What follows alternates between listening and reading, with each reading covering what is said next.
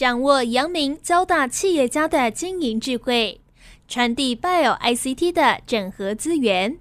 帮您找出成功者的制胜之道。阳明交大帮帮忙，要帮大家的忙。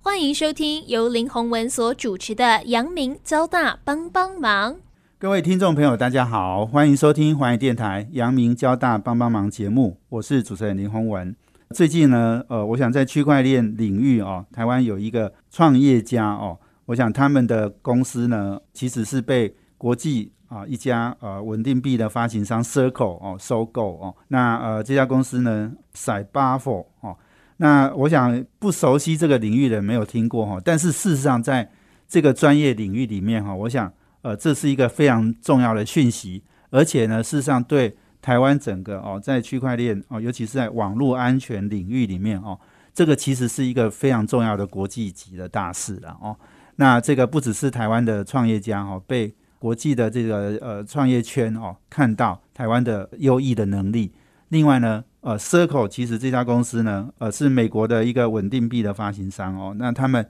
也预计要在今年十二月哦，在美国。股市呢要 IPO，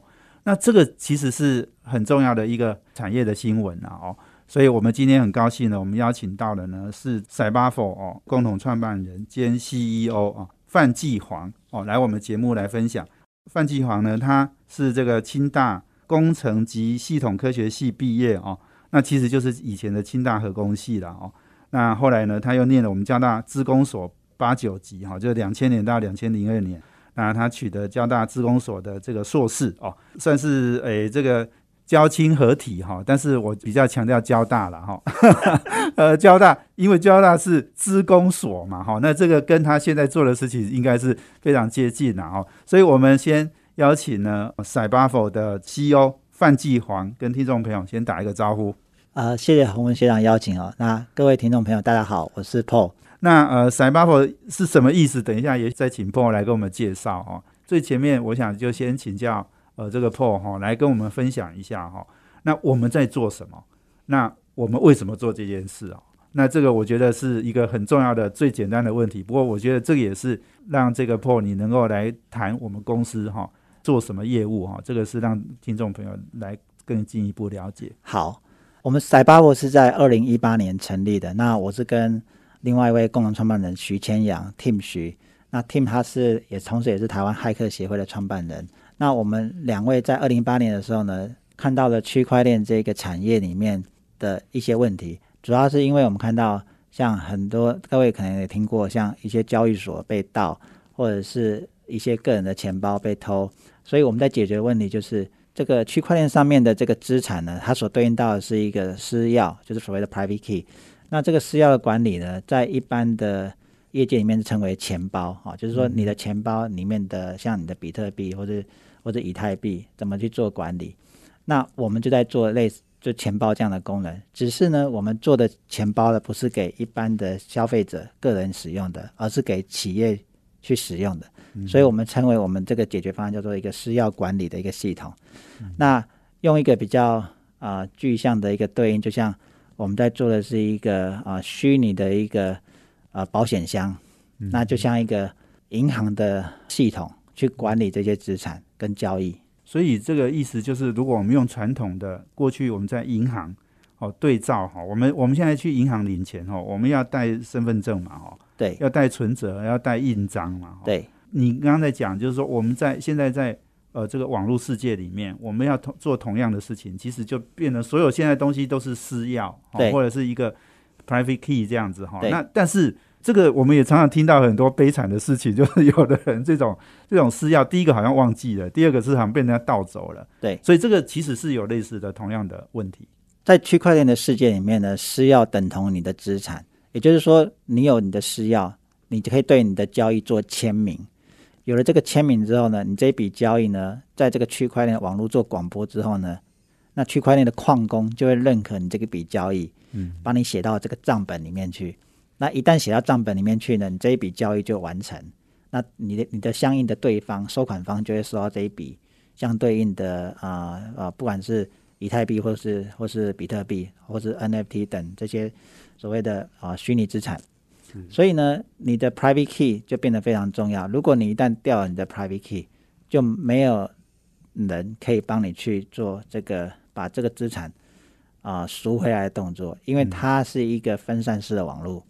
如果你没有你的 private key 作为你的证明，那不会有矿工说 OK，我帮你把那笔钱帮你要回来，这样子是是对是 OK。所以你们当初在想要做这个二零呃一18年年对哦想要做这件事情的时候，那个时候其实应该已经呃大家对这种你刚刚讲的呃账户个人账户被盗啊被偷啊这件事情，其实已经开始在呃有很普及、很发生频繁次数很频繁了，对不对？对，除了个人之外，还有像交易所，对，比如说像当时有一个呃加拿大交易所的创办人在印度突然突然死亡嘛，那当然嗯。事后大概目前的一个鉴定是说他可能是诈死，然后自己卷卷款逃走。啊、那还有包括像啊、呃日本很大的 Mango 的这个交易所也是被盗，然后导致破产，然后现在还在清还在法院清算当当中。啊、那所以我们就看到说，那这一些企业，这些从事加密货币相关的服务的企业，尤其是加密货币交易所，他手上会有大量的这些加密货币在系统里面，或者在他的这个管理阶层里面。那他怎么去管理这些大量的这些 private key，就变成是一个很头痛的问题啊。那以前的技术就是用，不管是用所谓的冷钱包，也就是像 USB 这种啊、这种界面的啊，或者是用蓝牙的一种卡片式的界面，或者是用手机的 APP 钱包，都有它的优缺点啊。最明显的缺点就是说，第一个，它不是设计给所谓的企业，就是这种团体去协作管理的目的。这种钱包大部分都是个人使用的，所以你就要把你的资产分配到不同的 private key 去做管理。可是这样又违背企业的资产管理的原则，就是说企业的资金其实不属于任何一个个人的，对不对？企业的资金是属于所有股东的所有的权益，那管理阶层只是被股东授权说来去管理这家公司的资产。可是你今天的管理方式是把这些资金分配到这不同的管理阶层的每个人的身上，那其实是会有问题的。对，因为你可能会有道德风险，其中有一个管理的人员把一部分的资金卷款逃走，都是一个很巨大的损失。嗯嗯嗯嗯，OK 呀所以你们当初看到这样的一个机会哦，那后来呢，呃，投入去创业嘛，哦，那要不要谈一谈你刚刚讲的哦，你的呃共同创办人是叫徐千阳 Team 嘛，哦、对你怎么样找到他，然后你怎么一起合作的？OK 啊、其实我跟 Tim 认识蛮久，我在趋势科技的时候就已经跟他认识，因为他在办这个所谓的 HitCom 的这个 conference 跟这个社群。那我在趋势科技的时候就有跟他蛮多的交流，所以我在二零一八年跟他合作的时候，其实我们已经认识大概超过十年了。嗯，对，只是我们一直没有在同一家公司共事过。对，那当时会跟啊、Team 一起创办 e 的主要原因是啊、Team 其实比我早进入这个区块链的领域，他已经当当时已经在台湾的几个主要的大大的交易所担任这个治安顾问，然后去协助这些交易所去检视他们的这些啊治安的相关的这些问题。那所以我就不断的跟他讨论这个创业的题目，当中我们就发现到这一个这一个痛点这个问题，所以我们就决定一起出来做这个题目。这个我知道，Paul，你你刚刚讲，呃，你在趋势科技做了七年半嘛，对后来又到呃北京的这个奇虎三六零，也大概做了七八年，对不对？对对，没错哎，而且你那段时间都是待在北京吗？对大部分时间在北京。，对对，所以我想你对这个两岸的这个网络安全，哈、我相信你是非常熟悉的。而且就是说，你的呃这个大陆的经历，其实对你后来创业，其实也是有很大的帮助。哈、对这个我想我们等一下呢再休息一下，请你再来分享。哦，我们今天访问的是呃这个博欧科技公司的 CEO 哈、范继煌。那我们呃休息啊，请我们诶 Paul 呢来跟我们谈这个非常重要的议题哦。我们休息一下，等一下回来。欢迎回到环宇电台阳明交大帮帮忙节目，我是主持人林宏文。啊、我们这节目在每周三的晚上七点到八点播出。我们在呃这个 Pocket 上面呢，也可以直接呃这个 download 我们的节目下来分享哦。那我们今天邀请的贵宾呢是呃这个 c y b a f o 哦博欧科技公司的执行长范继煌。那我们谈的题目呢是博欧在过去呢四年的时间哈、其实已经建立了呃区块链领域里面哦一个非常重要的所谓的叫做虚拟保险箱了哈，能够提供很多人的这种在呃区块链领域里面，他可能要做很多的交易哦，那可以让他的呃资产哦可以获得很重要的一个管理跟保全然后这是一个非常重要的呃一个议题哈，因为安全性绝对是呃这个很多人要在区块链领域里面哦要去做任何的交易或者是。呃，买卖等等哦，它都需要确定的。我是不是请呃，我们 Paul 呢也继续来跟我们谈哈？因为刚刚提到，就是说你在趋势七年半，那后来呃，在奇虎三六零也大概是七八年的时间，所以你在两岸有很多的丰富的工作经验了哈。大概跟跟我们谈一谈过去的这些工作经验，对我们后来创业的一些帮助好吗？好，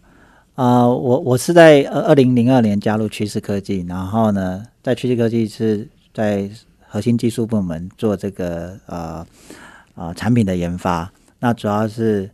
针对这种呃病毒扫描引擎啊，或者是所谓的主动防御这一块的这些这些产品去做开发研究。那当时是比较以偏向是在做这个整个产品的这个模组啊。在二零零九年的时候，我有机会接触到这个三二零的老板周鸿祎先生，那他当时在中国是想要做一个所谓的免费的防毒软体，嗯，那其实那那时候呢，其实所谓的这种 free 面的 model 其实是刚就是非常的流行。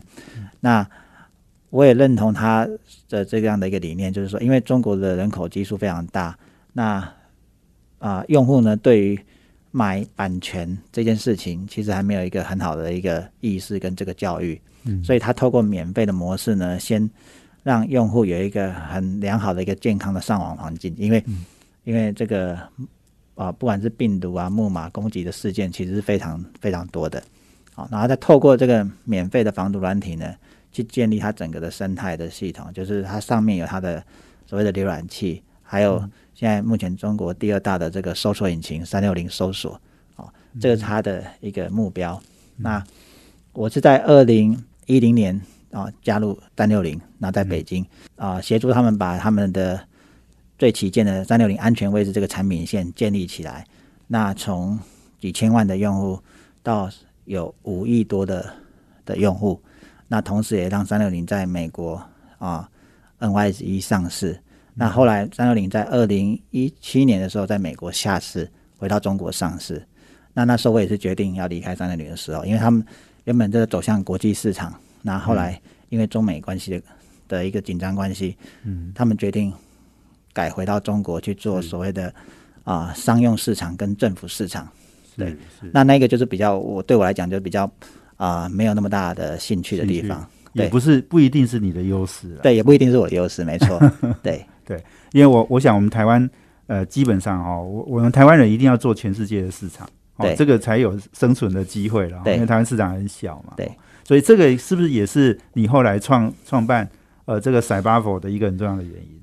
啊？是的，所以 Cyber 在在二零一八年创立的时候，我们从 Day One 开始就是目标就是全球市场。嗯，对。所以我们在虽然说我们在台湾的占有率看起来很高，然后大家很以为说我们主要的营收是来自于台湾市场，其实我们大部分营收还是来自于海外。对，嗯，是是呀，所以你刚刚讲二零零呃二零一七年离开这个呃七五三六零，对，哈，你好像有休息一下，然后再创办，对，中间有休息一年，因为刚好我的呃女儿出生，所以我就 在家当当那个奶爸，奶爸，哦，是是是，OK。呀，所以呃我我们可以分享一下，就是说你二零一八年创立到呃现在哈，那大概做了哪些事？那哪一些这个比较公司重要的发展的阶段，跟我们介绍一下。那另另外当然一个很重要就是 Circle 跟我们已经等于是收购我们嘛，哈。那未来的发展呢？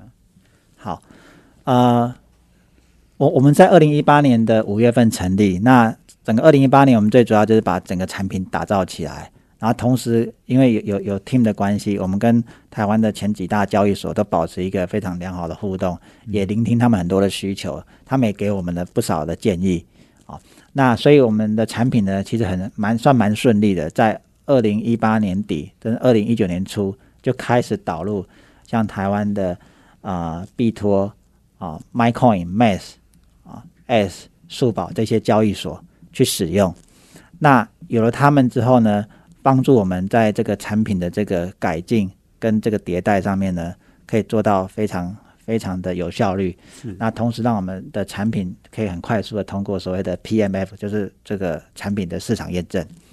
那我们在二零一九年就开始去走，就在往海外去去发展。那当然一开始在海外发展一定是遇到很多的阻碍啊，哈，这是很难去避免的。可是我们就是就没有放弃啊，不管在商务上或者在产品去跟国外的这个相应的可能的竞争对手去去竞争，我们尽可能去争取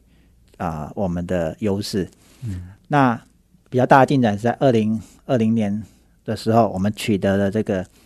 欧洲最大的保险集团的在保集团的这个保单，他们认可我们的整个系统的安全性，然后提供一个保险给我们。那这个保险非常难得，因为第一个。在亚洲的这样这样的区块链公司里面是很少，基本上是没有，是我们第一家拿到的。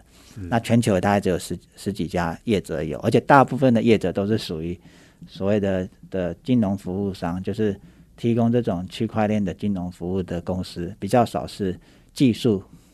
技术供应商。像我们是做技术的，提供这个虚拟保险箱的技术输出给我们的客户，就是我们的服务，他们就是做服务商，服务给。一般的消费大众，对，那有了这个保单之后呢，我们在海外的这些客户的扩展就相应的比较顺利。那同时在二零二一年，我们完成了 Pre-A Round 的这个四百万美金的募资。那投资人有来自于啊啊细谷的投资人，知名的投资人 f a r a n g e r Global，还有新加坡的投资人，还有我们台湾的几几个机构投资人。那有了这一笔。有了这一笔四百万美金的这个募资之后，我们二零二一年到二零二二年整个海外的拓展就非常的快速。刚好在二零二二年的初的时候，Circle 找上我们，那有了这个加入 Circle 这样的一个机会。那 Circle 这个公司，我想大家可能也不见得很熟悉然后，它是一个稳定币的发行商，其实也是做的最好的。所以要不要谈一下，就是说你们那时候在评估的时候，你你们考量的是什么？好。其实啊，我们公司创立四年四年多以来，其实我们啊有收过加 Circle 有收过四家公司的这种收购的这种邀约。那前面三家呢，其实我们都没有太太多的去去去思考或去评估啊。哦，一定有拿到 offer，但是我们都是都是直接说啊，就是就是拒绝。对，主要原因是因为在于说。啊，前面的收想要收购我们，大部分都是跟我们的客户是有很很很强的一些关系，比如说一样是做交易所，好，或者一样是做这种呃金融服务，那我们会担心说跟我们的客户是有利益冲突的，好，所以如果我们加入了某一个很大的交易所的旗下做这种啊虚拟啊保险箱，那可能对我们现在的一些交易所客户，他可能就会有一些担心。对不对？那 Circle 呢？它是一个稳定币发行商，其实它是非常的中性，在整个行行业里面，好，就是我们的客户基本上都跟他没有一个没有没有竞争没有竞争关系，而是一个上下游的一个一个关系。嗯，对，这也是为什么我们后来有有有跟 Circle 比较密切在谈这个合作案。对对对呀，不过这个稳定币发行哦，到底在做什么？哈，也能不能也简单解释一下？OK。稳定币的主要的作用是这样，就是啊，客户可以把美金呢存放到 Circle 里面，比方说存啊一百块美金到 Circle，然后 Circle 就会发相对应的一百颗 USDC 给客户。那客户拿着一百颗 USDC 呢，可以在这个区块链的世界里面去做各种交易，比方说去买比特币，或者是买以太币，或者是或者去参加 DeFi。的一些呃金融的服务，或者是买 NFT，那各位可能有疑问说，那为什么不用信用卡去购买，或者用，或者直接用那个啊银行转账去购买这些加密货币的的的产品？的原因是因为用银行转账或者用信用卡，第一个手续费会比较高，第二个交易的会有延迟啊，比方说你要你要结清，你可能要等 T 加一或 T 加三的一个结清时间。但是各位也知道，说区块链的这个价格的波动变化很快，瞬间就变化。对，所以呢，很多的交易场、很多的交易方或者投资方，他们其实是用稳定币来作为一个一个 parking，就是说他今天在交易的时候，他如果今天要修修饰，他就把它先卖出，那帮他稳定币，等到价格回档的时候，他再把它买入，然后这样子买入卖出，用稳定币来作为一个调节。我想这个哦，也许等一下，然后我们再来花一点时间来说明哈。我想这个是蛮重要的哦。我们今天访问的是博欧科技的 CEO 呃范继煌。那我们休息啊，等下回来。欢迎回到环宇电台阳明交大帮帮忙节目，我是主持人林宏文。我们今天邀请的贵宾是博欧科技 Cyberfo 的呃执行长范继煌。那我们谈的题目哦，是我们 Cyberfo 在做的哦，区块链领域里面的私钥管理安全性哦。那我想他们是做到其实是很顶尖啦哦。所以刚刚我们讲到就是说，呃，Circle 哦这家全球最大的稳定币发行商哦。那他们来呃算是收购了我们 c y b e r o 哦，但金额哈好像没有公布了哈。不过我知道这个一定又是一个很高的价格了哦。我是不是请呃 Paul 呢也再来跟我们谈谈？因为刚刚讲到就是说稳定币发行商其实在区块链的交易里面哈，其实它扮演很重要的角色，而且更重要的是 Circle 呢也得到了很多人的一个认可信任呐。所以我看到一个数字是很惊讶哈，它有。五百二十五亿美金这样的一个，刚刚讲美金换成这个稳定币嘛，哈，对，然后拿去做交易嘛，哈，所以是有五百二十五亿美金的人哈，呃，愿意信任 Circle，所以把钱拿去换他的稳定币，是这样的意思吗？没错，就是说 Circle 目前有五百二十五亿美金，就是以今天的这个统计来看啊，是五百二十五亿，它当然每天会波动的一个 USDC 的发行量。那这个发行量背后代表就是说，他收了五百二十五亿美金的现钞啊，就是法币，在他的担保里面。那也就是表示说，这么多的这个企业用户，因为他的对象也是企业用户，去愿意用这个美金去换到这些 USDC，然后在它的服务的这个生态系里面去使用 USDC。嗯，所以我如果这样讲哈，就是说，它现在这个稳定币的发行哈。呃，大家很信任它嘛，哈，所以刚刚讲的就是说，它也是看到我们哦，在这种 cyber security 哈，就网络安全领域哦，我想网络安全一定是所有的交易里面最基础的需求了，对，所以他看到我们，所以把我们收购进来，是希望我们跟他一起来把这个整个呃稳定币哈，能够做到更好、更安全。对，Circle 它现在的目标是这样，其实 Circle 这家公司它本身已经是九年的公司了。它一开始成立，它在二零一三年成立。它一开始是想要做所谓的 crypto payment，就是用这个加密货币来做支付的这样的一个功能，然后是做 peer to peer 啊，就是点对点，然后是 user to user。但是呢，做的前面大概呃应该是四四年到五年的时间，发现还是没办法起来。那我想这原因很多啦，因为包含说整个区块链基础建设还不够成熟啊，还有它的应用场景的需求可能还不太够。所以他们在二零一八年的时候呢，pivot 到去做这个稳定币的发行商。那他做的这四年成长非常快，就是累积了五百二十几亿的这样的一个市场规模。那现在是啊，全球仅次于 Tether 啊的发行量，但是它在合规上，它是它现在是目前是领先的，因为它从第 day one 第一天开始就是在做这个合规这件事情。合规的意思就是说。因为稳定币这个业务是非常新的，所以他在 Day One 的时候呢，他在做这一件稳定币发行的时候，他就跟监管机关不断的在去沟通，说我要做一个稳定币发行商，你要来监管我，要该怎么监管？双方互相去讨论，所以他们做了很多的举措，比如说在透明度上面，你所有的客户的资金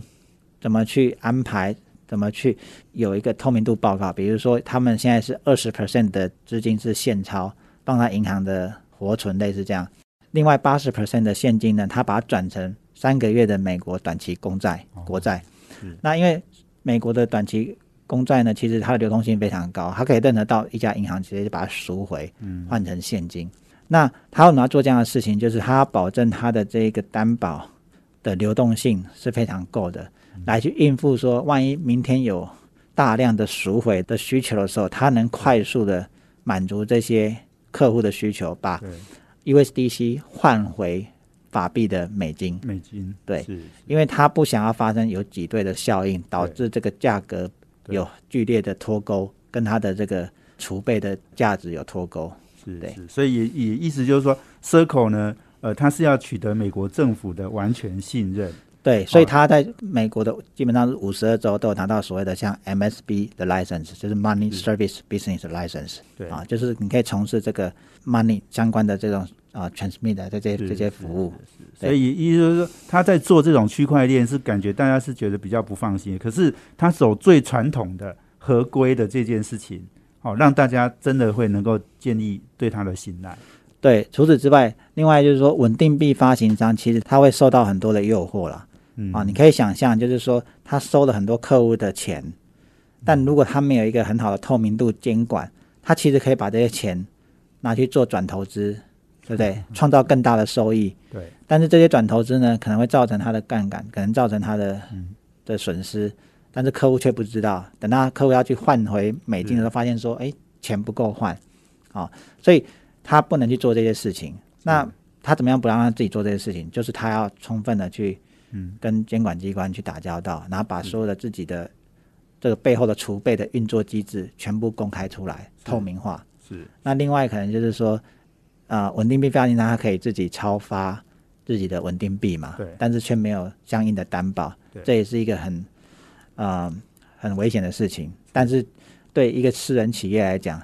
他可能为了一些营运手段，他可能可以做这样的事情，但对。Circle 却选择说不能去做这样的事。对对对，哎，很有意思哦。就呃，Circle 选择公开透明嘛，哈，对让让大家信任。但是另外一个有趣的事情，刚刚你讲的，就是说我们拿美金去换它的稳定币，然后去做交易嘛，对去区块链呃整个市场做交易。那这个过程好像他也没有收手续费，对不对？对对，所以那他到底要赚什么钱？这是一个很好的问题，就是说，我们一般在看电子支付的时候，比如说你用 Line Pay 或是用 WeChat，对不对？你用电子支付，你就要把你的钱存进去嘛，那他就给你相应的点数，然后你可以去做交易。但这个交易过程中，其实对商家来讲，它是跟 l i p a y 还是有手续费。可是呢，USDC 呢，Circle 所发行的稳定币呢，第一个不需要手续费，因为它是一个区块链的网络，你任何人 A 跟 B 去做 USDC 的交易，Circle 是不会干预的，它也收不到手续费。第二个，每个人都不需要去跟 Circle 去申请这个准入，就是许可，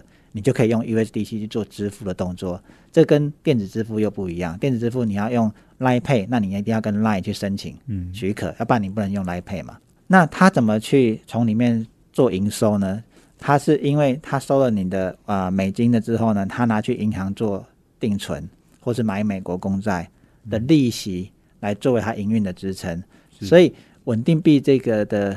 的这个商业模式，还是靠用户存在他 Circle 的信托账户里面的这些担保的利息来来作为一个营收。所以当它的规模越大的时候，它的利息的收入就越可观。对，那再加上今年美国的这个联准会开始缩缩表嘛，对不对？嗯升息，那其实对 Circle 这样的 business model 就非常有利。利息收入就增加，对，利息收入就增加。同样的一个担保的金额规模之下，它可能利息就可以增加两倍到三倍。是是是，没错。我们刚刚讲说，它有五百二十五亿美金嘛，，对五百二十五亿美金只要几趴哦，对 这一年的收入可能就要上亿美金了。对啊，它如果一 percent 就是五点二亿美金的收入了。对是是，OK 哦，所以我觉得 Circle 也是很了解他要做什么事情，嗯哦，很清楚在定义他做的，对因为最重要就是说我们刚刚讲，其实他做的都是类金融机构的服务，对。可是呢，他第一个其实最重要的是信任啊，对。哦啊，信任有了之后，你刚刚讲用美金去赚，这个也是最最传统赚钱的方式，利息哈，哦，对，哎，但是这个却支撑了他一个很好的一个营运的基础，所以他透过这一个营运基础之后呢，他就把自己思考定位成说，他为了要成为一个基础服务商，稳定币其实是他其中一个 business。嗯，那 custody 就是我们在做的这个所谓的虚拟的保险箱，也是他认为很重要的一个议题。为什么呢？因为很多人用了美金换成稳定币之后，他不见得会把稳定币直接都拿去哦交易所去做投资或者做什么，他可能有一部分还是是放在某个地方。嗯，那那个某个地方是哪里呢？现在没有一个很好的解决方案。哦，那也就是需要我们像我们这种虚拟金库的业者来去提供这样的服务。所以他看到这样的一个这个蓝图，就是说有稳定币，那需要一个很好的金库跟很好的交易系统去协助用户去储存他这些稳定币跟做交易。是。对，OK，哇，所以 Circle 收购我们 c y b a v o 哈，一个很重要就是说要让他的客户还有一个另外一个虚拟小金库的概念啊。对。哦对，而且是很安全的，不会被人家偷走的这种。哦，那我想这个是我们呃 c y b a v o 哈呃这个博欧科技哦呃为什么会受到重视，而且接下来呢会跟 Circle 啊、刚刚讲 Circle 要在可能年底就要 IPO 嘛，对，我们会是它很重要的一个诶、提供这个客户服务的一个很重要的点然后这也是可能 Circle 要挂牌哈一个很重要的故事然后要告诉投资大众哈。对，所以我们呃这个非常谢谢 c y b a f o 博欧科技的执行长范继华。我们休息一下呢，等下再回来。欢迎回到环宇电台阳明交大帮帮忙节目，我是主持人林宏文。我们今天邀请的贵宾是博欧科技的执行长范继华。那我们谈的题目呢是呃，这个博欧呢现在跟 Circle 啊、稳定币发行商哈、已经呃做结盟了哈、那我们未来是要呃在这个虚拟保险箱里面哈、在这个很重要的区块链上的一个应用哦，我们要做到呃这个网络安全一个非常重要的一个呃提供服务的一个公司哦。那呃刚刚呃这个 Paul 呢你也谈到了哦，就是整个呃在这个创业的历程，还有你过去工作经验啊，我觉得是非常精彩。你在选择这个创业哈，我在看你的故事之前，我也想到黄耀文哈，这也是我们交大一个很优秀的创业家哈。那他之前他自己当然是做网网络安全做了很很长一段时间，那后来他说哈，他后来在创业哦，创那个他现在的公司哎对，那他说他不要再做呃这个 security 的哈，对，交给我们就可以了。对，交给你们 是。对，他是我们客户。对，对对，但是呢，我觉得他一样，他选择到区块链的一个领域，是。哦那所以这个现在呃，我们应该说呃有志一同哈、大家都看到这个区块链，那区块链这也是看起来是一个蓬勃发展，当然这中间也很多的这个波折啦，哦，那大家也对这个行业呢有很多的质疑啦，哦，所以我我我是不是请 Paul 呢来跟我们谈谈，因为创业选择市场其实是一个很重要的因素。那我想你来跟我们谈谈，就是说你在整个创业的过程，选择这个区块链好的一些想法，那以及现在你可能一定有更坚强的信念哈，觉得这是一个可以长久发展而且持续成长的一个市场。我是在二零一八年跟 Tim 在看这个题目的时候，其实我们当时是有两个题目一直在一直在做考虑的。一个题目还是在做传统的 cyber security，然后是跟网络安全有关。我们想要做一个类似下下代的这种网络防火墙啊，因为呃，网络防火墙这个东西需求都很高嘛，然后也有下一代所谓的下一代防火墙，那现在也有一些新的概念在下下代，然后结合 AI 啊啊这一类的技术啊，所以我在休息那一年当中，我就不断的大量在看 AI 跟区块链相关的技术。那后来选择区块链的原因是，第一个，我过去在不管在求学在交大职工所的时候，我我做的论文题目是跟那个呃电子邮件安全有关，也就是加解密相关，所以我对于加解密的应用是非常有兴趣，而且非常比较熟悉的。所以我当我在看到区块链这样的一个技术的时候，我就觉得，哎，是一个很有趣，但是又很熟悉的技术在里面，可以把它应用到这样的一个新的领域里面。那另外一个就是 Team 那时候也在一些交易所去做治安顾问，我们也看到这样的一个问题。嗯对，但是当时我们还是有一些讨论啊，他是比较倾向于做一个消费端的钱包，嗯那我是比较想要做一个企业的一个虚拟金库，也是钱包，但它是在企业就叫做一个金库嘛。嗯对。那原因当然是因为说，我之前的过去背景大部分都是做图 C 的产品比较多。那我知道做图 C 它是需要除了技术以外，它需非常需要大量的行销资源跟所谓的推广的资源，这都是要花钱去去砸出来的。那做 To B 呢，会一开始会比较辛苦，因为客户不见得会相信你。可是如果说你一个客户一个客户慢慢拿下来，你的累积是会比较后面的累积是比较可观的。那 To C 的问题在于说，客户很像那个洪水一样，你一个产品爆红，那个用户来的很快。可是当你的竞争对手或是另外一个很强的竞争对手，他用了大量的补贴，你的客户很快会流失到你的竞争对手那边去。就是说，to C 的客户的忠诚度并没有那么高。对，那一开始变现的这个方式会比较长，因为如果你是直接跟客户收取费用，基本上这个过程会很缓慢。所以在题目选择上面，我们后来就决定，它还是以我这边为主，就是我们去做 to B 的市场。那当然，在二零一八年我们进来这个加密货币领域的时候，就遇到了所谓的 ICO 泡沫，整个加密货币产业从从比特币有呃上万块美金跌到三千块美金，以太币跌到九十九块美金啊，从从那个将近一千三百块跌到九十九块，其实是一个蛮考验信念的时候。但我们在看的这个事情，是因为我们在做的是安全，安全这件事情本身就需要啊时间去建立我们的信任啊，所以我们并没有特别的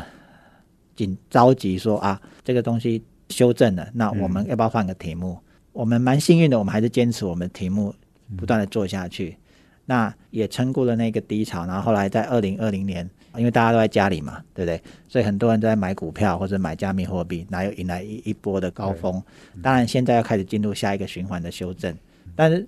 整个整体来看，我们看的事情是说，我们相信区块链这一个技术呢，它会被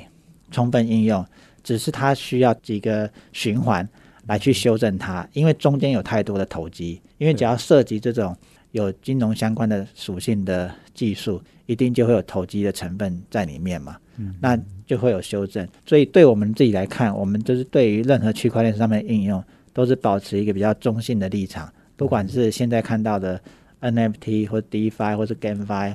或是 Play to Earn 啊，就是买那种虚拟球鞋还可以赚收益的，就玩游戏赚赚钱的。对，我们都保持一个中性的态度，因为对我们来讲。上面的应用一定要蓬勃发展，那么它的安全的需求才会存在。因为如果没有蓬勃发展，那表示这些东西都没有价值，那就不会有所谓的骇客想要去去攻击、去偷的这个动机。所以，这个你刚刚讲了你这个创业的一些历程嘛，哈，我听到一个很关键，就是说你刚刚在讲哦，呃，ICO 的泡沫哈，没有让你们改变创业的热忱哈，然后你继续坚持下去。其实这个事情其实是不容易的。对。其实中间还是有波折啦，就是说，我们曾经有去在募资的时候改变我们的稍微说法，说我们是做一个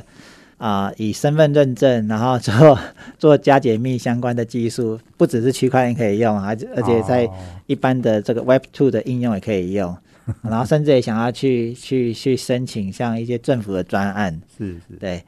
但是。还好，很很幸运的是，我们在本业上的这个这些客户一直不断的在支持我们，就也就是加密货币交易所或是一些区块链的服务商，他们还是不断的支持我们啊，所以我们并没有说真的就完全改变你的生意模式了。那另外一个就是说，海外市场的这个拓展呢，虽然很辛苦，嗯，但是呢，真的还是要从 day one 的时候就要去思考，嗯，就要去做。那我们也是在这个地方下了很多的决心呐，包含说，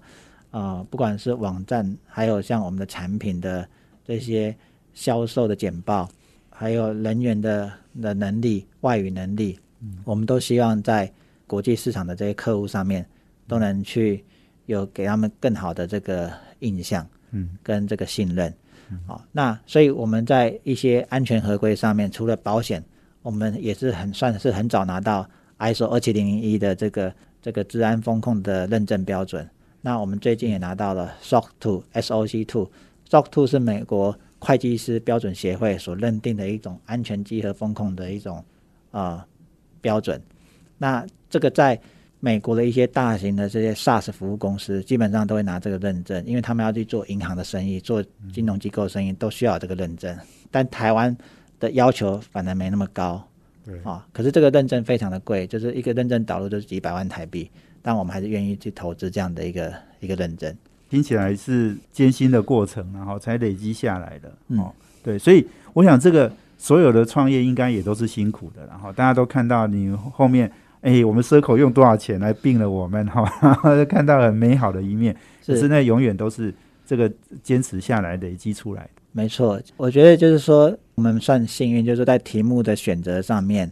啊，是有有掌握到这个这个产业的趋势，对啊，所以呢，虽然在这个上面会做的比较辛苦一点，它可能不像去做交易所或者做其他应用可以成长比较快，但我们始终相信说，安全这件事情一定会需要，就像这几年来，传统安全还是又迎来一波更大的需求，因为整个呃中美。紧张，还有台海紧张的关系。哦，所以现在的 cyber security 已经不只是从终端安全了，已经到了公控安全上面也是蓬勃发展。我想时间真的很有限，我们今天非常谢谢我们呃这个博欧科技执行长啊范继煌接受我们访问。好、那我想也让我们对区块链的这个小金库哈、这个安全性哈、等等这些相关的议题，我们都有很多的了解啊、所以我们非常谢谢我们 Paul 范继航接受我们访问，谢谢。谢谢洪文。也谢谢我们听众朋友收听，我们阳明交大帮帮忙，要帮大家的忙，我们下周见，谢谢，拜拜。